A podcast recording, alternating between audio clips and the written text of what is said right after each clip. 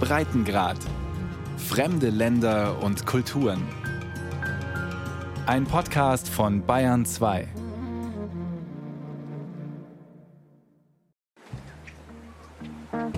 Belize ist Rhythmus. Der Schaukelstuhl knarrt auf der Holzveranda am Karibikstrand. Die Hängematte wiegt sich zwischen den Palmen. Hunderte Rhythmen. Das schrille Flirten der roten Papageien, die Marimba-Musik der Maya, Dutzende melodische Sprachen. Und die lauten Trommeln der Garifuna. Aber Belize ist viel mehr als Karibik-Klischee. Von Mexiko und Guatemala an der mittelamerikanischen Ostküste umrahmt, langgezogen von Nord nach Süd, führen alle wichtigen Kontinentverbindungen an diesem kleinen Land vorbei. In der Abgeschiedenheit hat sich ein einzigartiges menschliches Biotop entwickelt. Melting pot. Such a melting pot. We're known as the melting pot. Ein Melting Pot, ein Schmelztiegel der Ethnien und Kulturen. Das Babel der Karibik nennt es der frühere Premierminister Said Musa. Belize is an oasis of tranquility. Belize ist eine Oase der Ruhe. Wir haben viele ethnische Gruppen, Maya, Garifuna, Kreolen, Mestizen. Menschen aus der ganzen Welt kamen her, manche gezwungen als Sklaven, andere flüchteten vor Bürgerkriegen in Mittelamerika, heute vor den Gewaltproblemen. Tausende haben Zuflucht gefunden, sind in Belize heimisch geworden und wir sehen sie als 100 Prozent Belizer. Adopted Belize is their home and we consider them full Belizean. Annäherung an dieses Babel zu Fuß von der mexikanischen Halbinsel Yucatan aus. In einer schlichten Holzbude am Grenzfluss Rio Hondo gibt es den Ausreisestempel.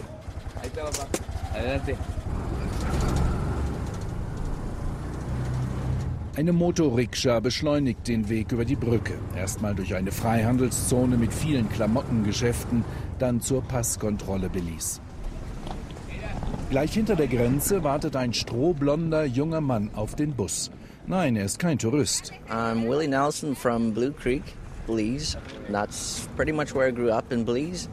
Willie Nelson ist auf dem Heimweg, hat gerade sechs Monate auf kanadischen Feldern Geld verdient.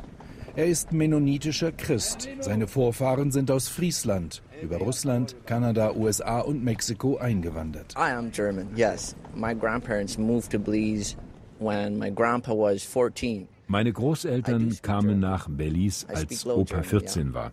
Ich spreche Deutsch, Plattdeutsch. Ich gehöre zur modernen Mennonitengemeinde. Wir fahren motorisiert im Gegensatz zu den Altkolonien. Die fahren nur Pferdekutschen, haben Eisenräder.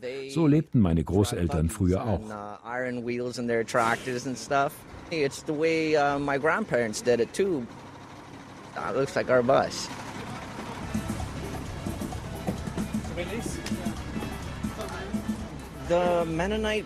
Mennoniten leben abseits in ihren Gebieten, abseits etwa von den Maya oder den Spanischsprachigen. Aber ich komme mit denen hervorragend aus, denn meine Freundin ist halb Spanisch, halb Jamaikanisch. I myself get along very well with them because I have a girlfriend. She is uh, half Spanish, half uh, Jamaican, right? Gleich hinter dieser Nordgrenze beginnt das überschaubare Verkehrsnetz des Landes. Wenige Landstraßen, aber viel Abwechslung. Küsten, Mangroven, Steppen, Felder, Berge und Dschungel. Belize ist etwa so groß wie Mecklenburg-Vorpommern, aber nur 400.000 Menschen leben hier. Die Fahrt im flachen Norden geht meist schnurgerade durch Agrargebiet. Hier werden unter anderem Bohnen und Mais, Bananen, Kokosnüsse und Zuckerrohr geerntet. Belises Ökonomie ist von Landwirtschaft, Tourismus und Holzgewinnung, vor allem Mahagoni, geprägt. Dienstleistungen und eine kleine Textilindustrie ergänzen das Bruttoinlandsprodukt. Zu den Dienstleistungen zählt auch der kreative Umgang mit Vermögen von Ausländern. Die EU hat Belize auf die schwarze Liste der Steueroasen gesetzt. Das respektable Wirtschaftswachstum wird von der hohen Staatsverschuldung in den Schatten gestellt, die nahezu 100 Prozent des Bruttoinlandsproduktes ausmacht. Belize City, die größte Stadt des Landes, wirkt erstmal gemütlich und freundlich. Auch Fremde werden permanent gegrüßt. Hello, good morning. How are you doing? Oh, you like in Belize? You like it here? Have a nice day. Kanäle durchziehen das Stadtgebiet mit seinen rund 63.000 Einwohnern. Kurios ist die historische Swing Bridge. Fahren größere Boote ein, muss diese Brücke an einem Ufer ausgehängt werden und schwingt dann in voller Länge parallel zum anderen Ufer. 17.30 Uhr, es wird früh dunkel in Belize City, der Äquator ist nicht weit. Jetzt zeigt sich das andere Gesicht der Stadt, die Gewalt, der Machismus. Die 27-jährige Sayuri Zul hat daraus ihre Konsequenz gezogen.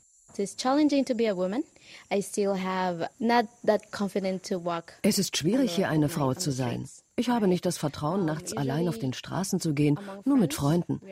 Bei der Arbeit werde ich nicht diskriminiert. Aber auf der Straße, da gibt es viel Anmache.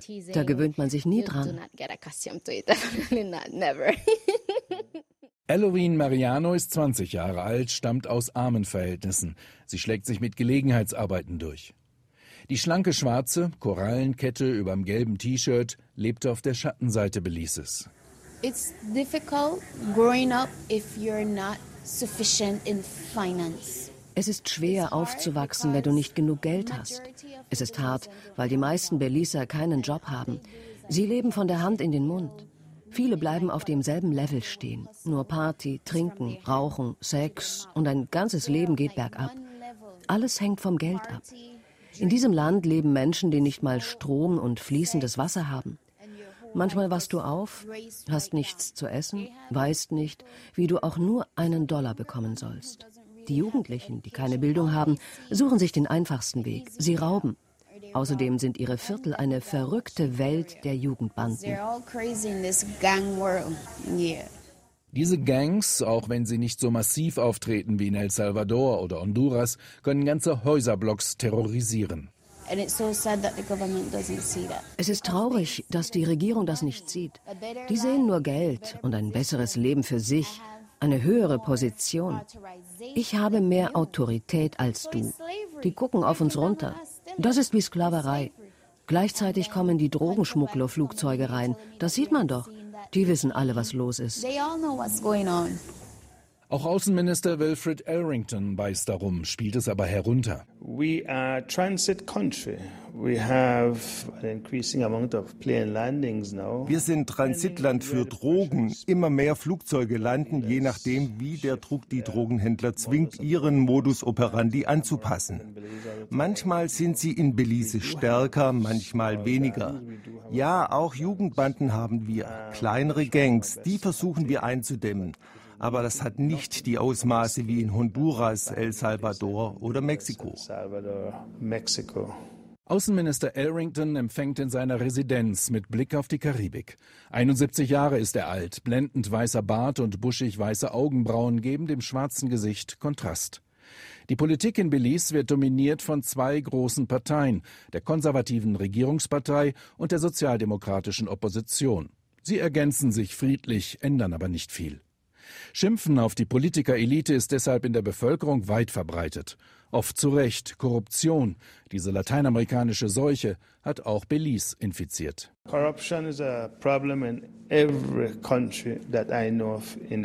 Korruption ist ein Problem in jedem Land der Welt, das ich kenne. Ich glaube, sie ist den Menschen angeboren. Wie jedes andere Land haben auch wir unseren Anteil an Korruption. Das versuchen wir in den Griff zu bekommen. Auch die Armutsbekämpfung wird in jeder Sonntagsrede unterstrichen. Jeder dritte Belizer lebt unter der Armutsgrenze. Belize, sagt später der Automechaniker Dean Dawson, sei eigentlich ein sehr reiches Land. Aber nur wenige Leute besäßen die Ressourcen, ohne von dem Reichtum etwas abzugeben. Belize is a heaven. This is like the best place on earth. Belize ist ein Paradies, der beste Ort der Welt. Allerdings machen es die Politiker zu dem, was es jetzt ist. Armut gibt es, weil denen die Bedürfnisse der einfachen Belizer egal sind, der wahren Belizer, die jeden Morgen aufstehen und zur Arbeit gehen. Je ärmer und ungebildeter du die Leute hältst, desto mehr Kontrolle hast du über sie. Das ist eine Sklavereimentalität. Sie sind die Herren und haben ihren Fuß auf uns. It's kind of slavery mentality, you know, and they are the masters and they got their foot over us. Die Ausfallstraße aus Belize City Richtung Westen führt an dem neuen Städtchen Haitieville vorbei, benannt nach dem Hurricane Haiti. Hier kamen 1961 viele Sturmopfer unter und blieben. Als Hurricane der Stärke 5 hatte Haiti Belize City zerstört. Über 1500 Menschen starben. In der Folge wurde Belmopan im Landesinneren Hauptstadt. Belize City blieb allerdings wichtigstes Zentrum des Landes. Den Bewohnern ist bewusst, dass ihre Häuser in der Einflugschneise von Hurricanes liegen, wie Kartenhäuser vor einem Ventilator, dass in jeder Saison der Abriss-Hurricane kommen kann. Während in Belize City hauptsächlich Kreol-Belizer leben, meist mit afrikanischem und europäischem Blut und auffällig oft blauen Augen, ist die Bevölkerung im Westen hispanisch. Sie stellen über 50 Prozent der Bewohner Belizes. Belmopan, die Retortenhauptstadt, hatte vor 20 Jahren erst 4000 Einwohner. Jetzt ist sie auf 23.000 Menschen angewachsen, noch immer die beschaulichste Hauptstadt Mittelamerikas. Bei uns ist Spanisch Alltagssprache, auch weil viele Flüchtlinge gekommen sind, erklärt der Arzt Dr. Gil Pais. Muchos guatemaltecos están inmigrando a Belice.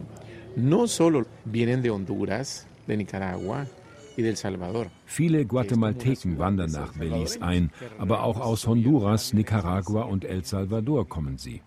In Belmopan gibt es schon einen Stadtteil, der Salvapan genannt wird, weil da so viele Salvadorianer leben, die vor der Gewalt in ihrer Heimat geflüchtet sind. Belize bietet ihnen bessere Arbeitsmöglichkeiten und Sicherheit. Ich bin nicht gegen Einwanderung, aber sie muss gut koordiniert werden. Belize muss sehen, wen es braucht und wen nicht. Juan Choc, seine Mutter ist Guatemaltekin, der Vater Maya, ist aus dem Nachbarland umgesiedelt. Er schleppt einen 12-Kilo-Sack, verkauft handgestickte Textilien. Ich habe Guatemala verlassen, weil ich hier ein kleines bisschen mehr verdiene. Zwar ist hier auch alles teuer, aber dafür sicherer. Etwas kompliziert ist es, da ich kaum Englisch gelernt habe. Ich arbeite jeden Tag hart, so reicht es zum Leben. Es ist wenig, aber für ein paar Bohnen genug.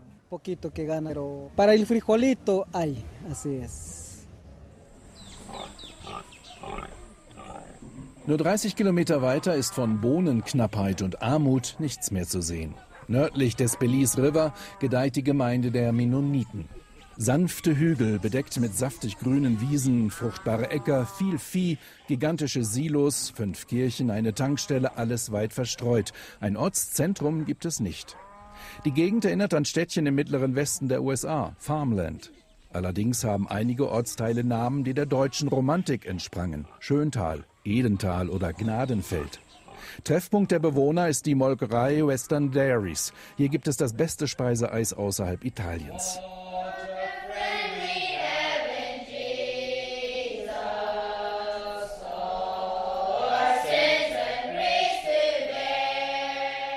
Jesus ist uns ein Freund, singen die Kinder in der Schule von Rosenhof. Sie scheint nicht im tropischen Belize zu liegen, sondern im Bullabü von Astrid Lindgren. Strohblonde Kinder, barfuß, die Mädchen mit Zöpfen und in Sommerkleidern, die Jungs in kurzärmeligen Hemden. Es ist eine weiße Zwergschule aus Holz. Ein kleiner Vorraum, ein Klassenzimmer für alle Altersstufen, vorne die kurzen, hinten die älteren. Eine Mischung aus 50er Jahre Idylle, sonniger Barmherzigkeit und Disziplin. Neben der Amtssprache Englisch unterrichtet Dorfschullehrer Gary Reimer auch Deutsch. Das Deutschsemester steht bevor. Drei Monate, in denen unser Schwerpunkt auf Hochdeutsch liegt, mit Arbeitsbüchern. Und draußen spielen wir auch auf Deutsch. Wir freuen uns darauf, denn Hochdeutsch ist ein wichtiger Teil unserer Kultur. Ich bin aufgewachsen mit Deutsch und mir gefällt es sehr. Ja, es macht viel Spaß. Die Erziehung ist streng religiös. Extrem wichtig ist den Mennoniten die Eigenständigkeit, fernab vom staatlichen Bildungswesen.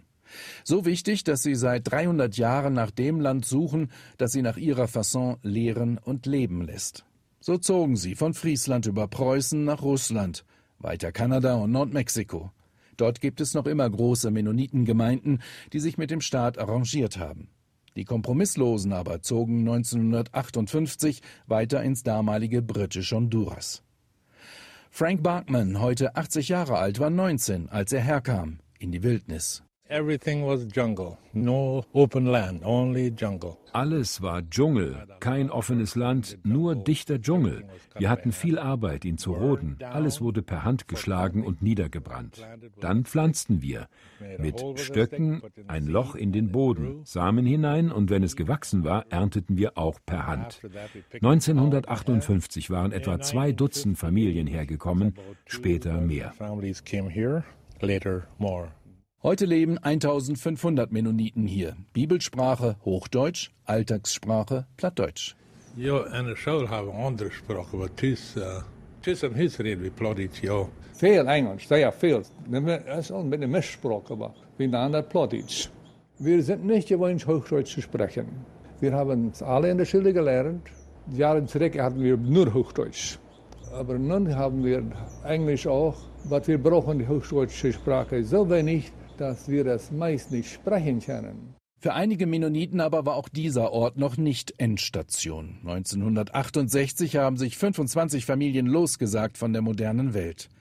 Technologie würde die Menschen von Gott, von der Bibel, von der inneren Einkehr abbringen. Sie zogen fort über den Fluss in das abgelegene Barton Creek. Eine Tagesreise für ihre gemächlichen Einspännerkutschen. Es ist die Fahrt in ein anderes Jahrhundert, in die maschinenlose Stille. Einzelne Holzhäuser liegen verstreut über sanfte Hügel, verbunden mit Sandpfaden. Bäume spenden Schatten, Wiesen erinnern an die Kindheit. Es duftet. Ein Ehepaar kommt auf seinem Einspänner vorbei. Die Frau blickt nach unten, knöchellanges schwarzes Leinenkleid, weiße Haube, keinerlei Schmuck. Ihr Mann in der üblichen Latzhose, Leinenhemd, Strohhut und mit biblischem Bart. Nein, in ein Mikrofon sprechen will er nicht, wir lehnen solche Geräte ab. Was hat Jesus sich für eine Zeit gewählt, um zu uns zu kommen? Eine einfache Zeit, ohne Strom, Autos, Telefon. Er hätte sich ja auch heute aussuchen können. Sie kutschieren auf den Markt des nächsten Ortes, wollen nicht auf einer Insel leben, sondern Vorbild sein mit ihrem Lebensstil. Auch wenn sie in dieser modernen Welt wie Fremde erscheinen, weltfremd sind sie nicht. Die moderne Mennonitengemeinde heißt Spanish Lookout, weil einst Briten auf diesen Hügeln nach Spaniern aus dem nahen Guatemala Ausschau hielten. Heute blickt ganz Belize sorgenvoll auf das Nachbarland. Aufgrund bald 200 Jahre alter Verträge zwischen Spanien und England beansprucht Guatemala über 50 Prozent von Belize für sich. Nach Volksabstimmungen in beiden Ländern hat man den Internationalen Gerichtshof der Vereinten Nationen in Den Haag zur Klärung des Konfliktes angerufen, der in der Vergangenheit immer mal wieder zu Militäraufmärschen und kleinen Grenzscharmützeln geführt hat. Mit einem Urteil ist erst in einigen Jahren zu rechnen. Experten für internationales Recht halten es für äußerst unwahrscheinlich, dass die Grenzen verschoben werden. Auch Außenminister Wilfred Elrington sieht das so. The question of us losing one half es gibt nicht die geringste Möglichkeit, dass wir die Hälfte unseres Landes verlieren. Das kann nicht legal verstümmelt werden. Ich meine, dieses Risiko ist erheblich geringer als das Risiko einer militärischen Konfrontation mit unserem Nachbarn Guatemala, wenn wir den Grenzstreit nicht beilegen. Ohne ein Urteil bliebe die Gefahr, dass wir von der guatemaltekischen Armee überrannt werden and run the risk of being overrun by the Guatemalan military. Der zur Disposition stehende Süden Belises ist landschaftlich und kulturell die attraktivste Region des Landes.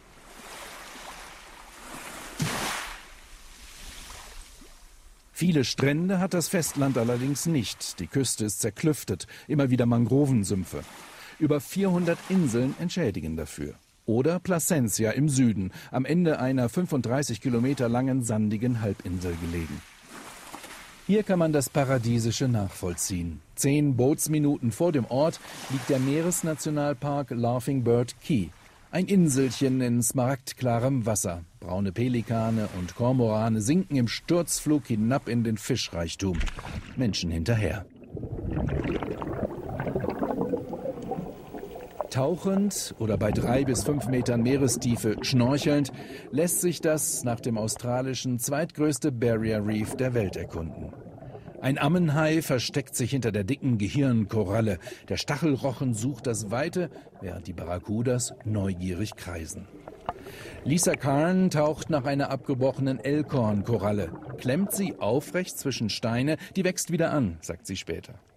Die Meeresbiologin von der Umweltorganisation Fragments of Hope forstet Korallen auf. Farming nennt sie das, auch wenn Korallen keine Pflanzen sind. Coral farming, and everything we do is in the ocean. We look for the stronger, thriving coral species. Unsere Korallenplantagen sind alle im Meer. Wir suchen uns schnell gedeihende Spezies, schneiden kleine Teile ab und verbinden sie direkt mit dem Riff, sehr nah beieinander, damit sie sich befruchten und vermehren können. Außerdem haben wir Unterwassertische aus Seilen. Da binden wir zum Beispiel Stöcke von Hirschgeweihkorallen an. So haben sie viel Platz, dreidimensional zu wachsen. Nach etwa einem Jahr bringen wir sie dann ans Riff.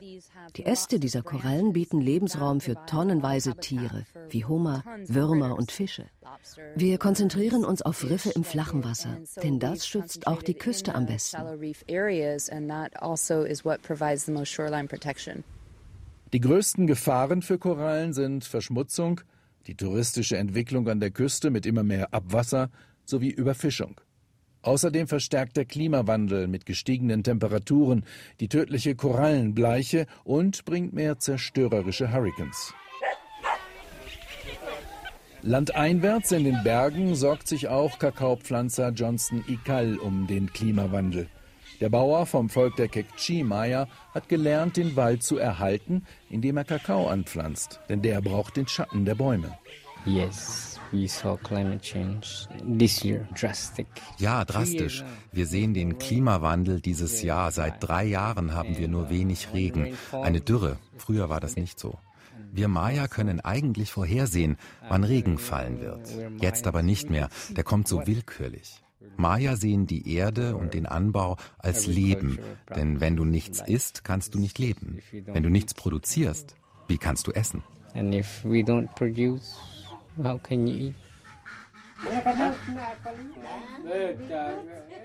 In seiner zwölfköpfigen Großfamilie sprechen sie Kekchi-Maya. Mit Geflügel und Kakao halten sie sich über Wasser. Nicht weit von ihnen, an der Südküste, leben die Garifuna, das jüngste Volk der Welt. Sie sind Nachkommen westafrikanischer Sklaven, deren Höllenschiff vor der Karibikinsel St. Vincent auf Sand lief. Nach der Flucht vermischten sie sich nach und nach mit den Ureinwohnern den Kariben. Ein neues Volk entstand. Später wurden sie von britischen Kolonialherren an die mittelamerikanische Küste verschleppt. Die Garifuna entwickelten eine eigene Sprache, eigene Tänze und Musik, von der UNESCO als Weltkulturerbe anerkannt. Im menschenleeren Belize waren sie willkommen. Heute aber gefährde das Multikulti des Landes ihre einzigartige Lebensweise, erklärt der Künstler Ludwig Palacio. Früher hätten in seinem Städtchen Punta Gorda 90 Prozent Garifuna gelebt. Uh,